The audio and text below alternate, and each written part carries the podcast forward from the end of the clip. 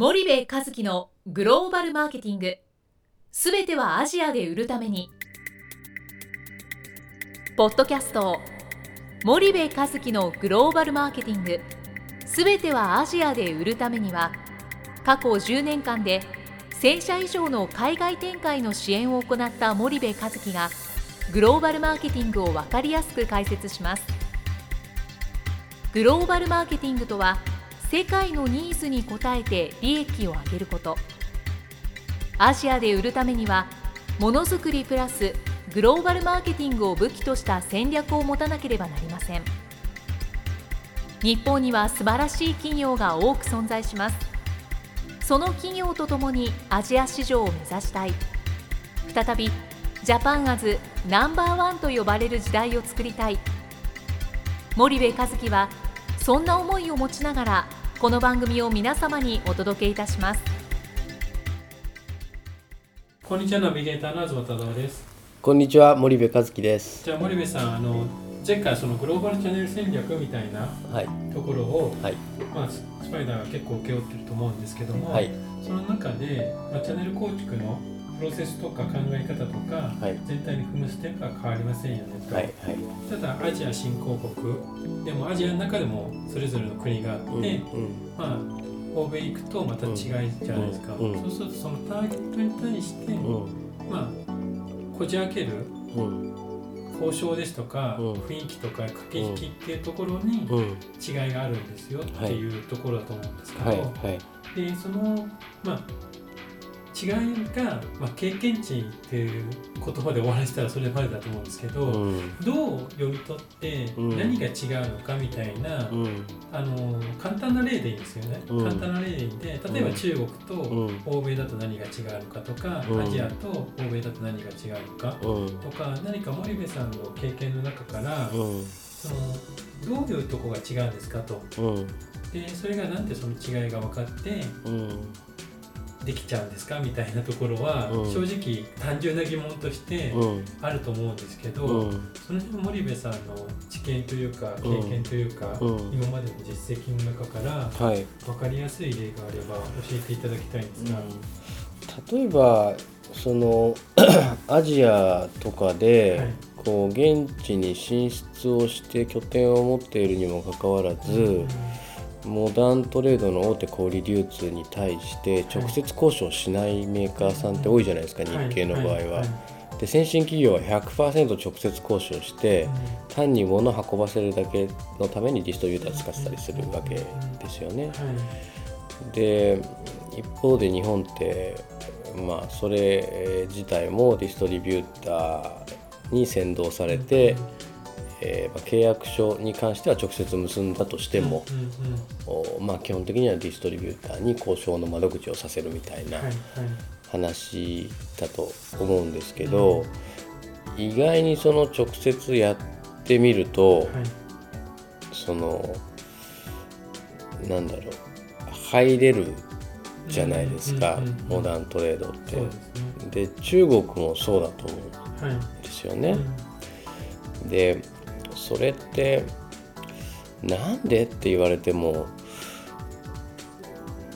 いや経験値ですって言う それ以外の方法でこう言うのがなんで難しいのそんなことがっていう、森部さんの感覚だとそういううん、感じになる。だってそこで売り場があってはい。リテーラー SM ってあるわけで、はい。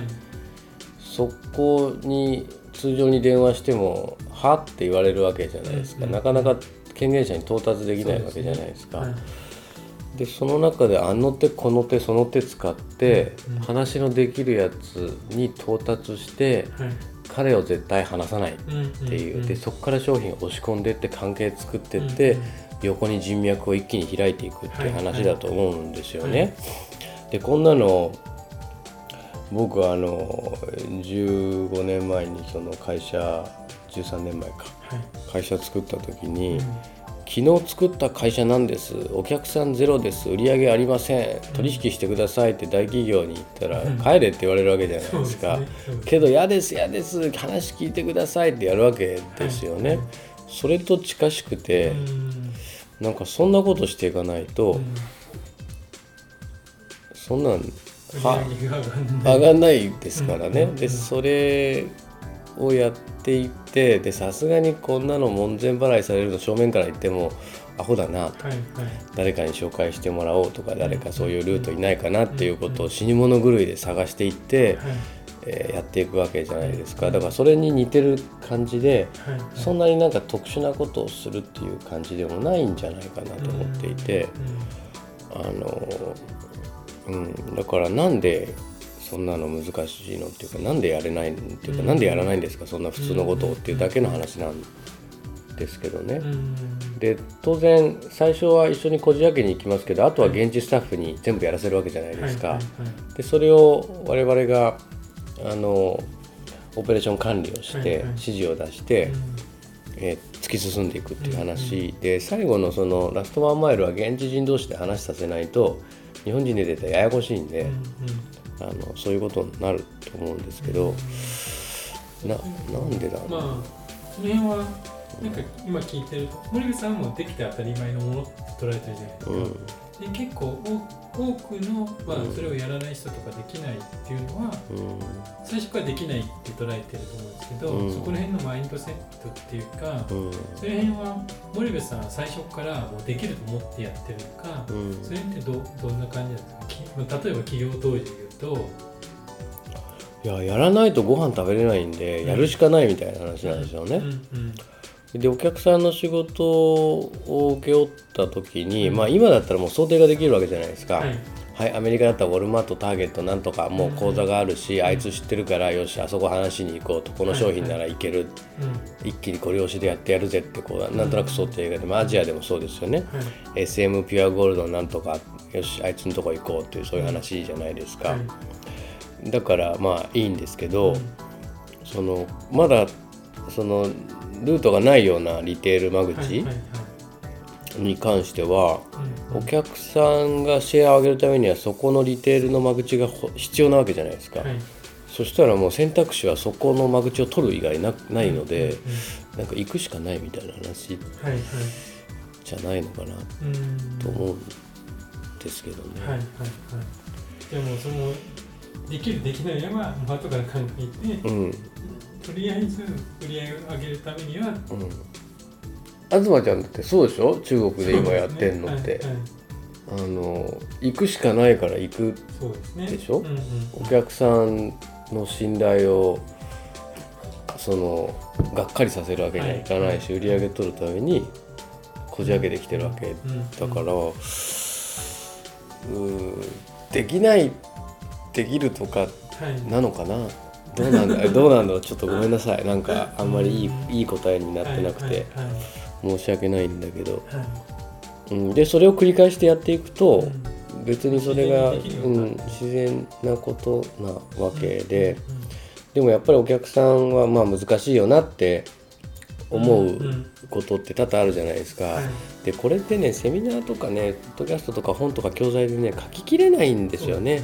ちょっとしたこの挨拶の仕方とか、うん。ちょっとしたこのなんだろうじゃあねっていう時の、いうん。じゃあねの言い方とか、はいはい。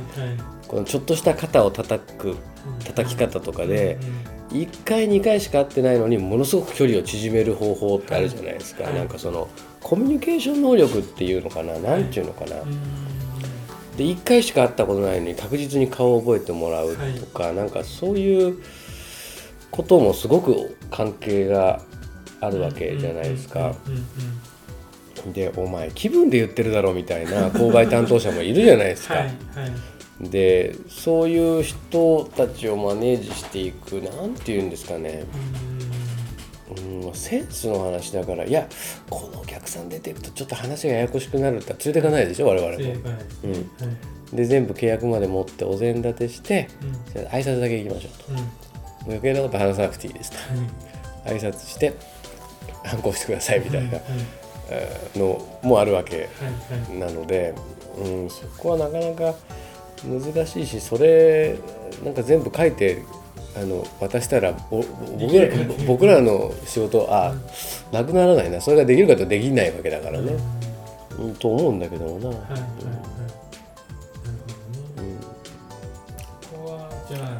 かうん。ですけど。でもちょっと整理してみますよ。なんかどっかのタイミングで ポッドキャストでちゃんとこう話せるように。ただなんかちょっとなんでやんないの？なんでできないの？としか今思わないんでもうちょっとこうブレイクダウンしてね、はいはい。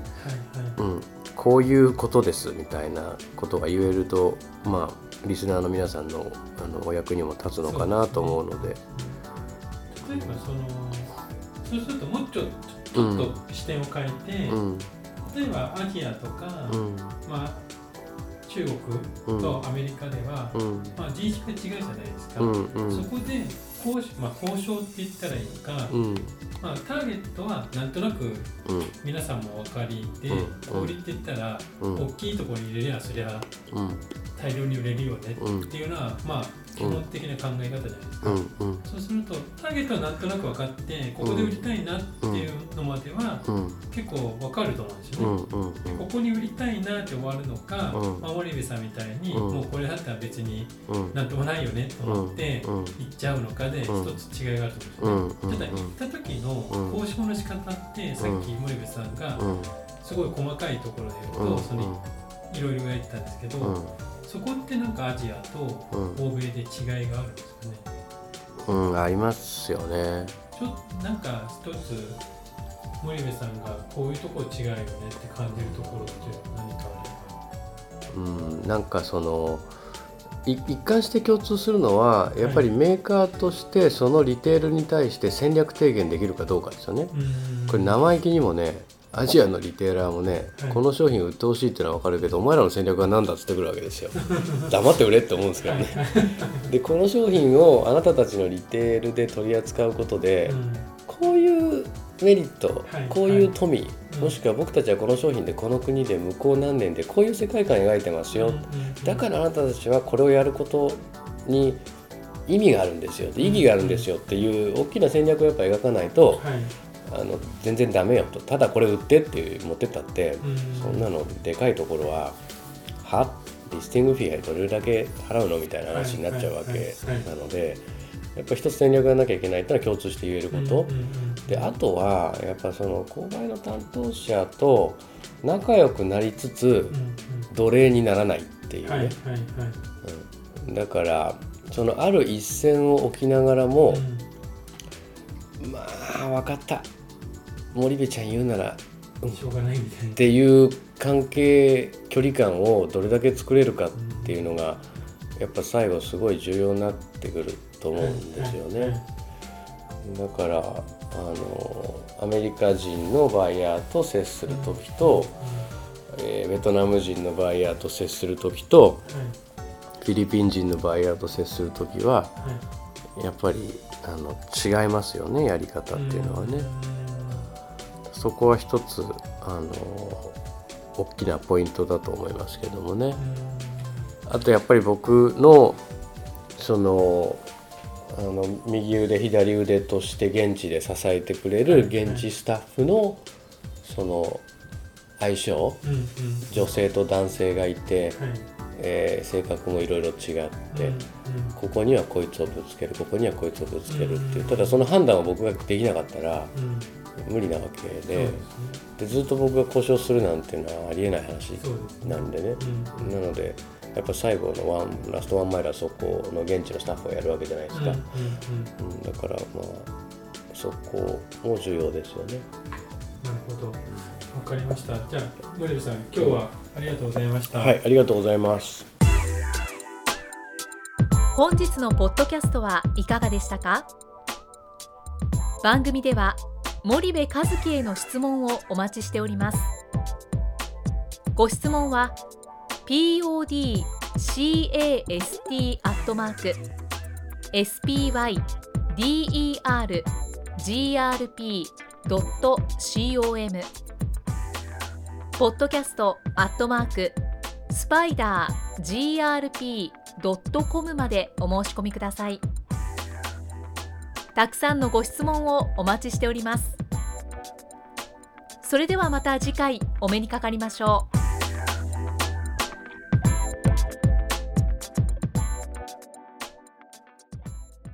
森部和樹のグローバルマーケティングこの番組はスパイダーグループの提供によりお送りしました。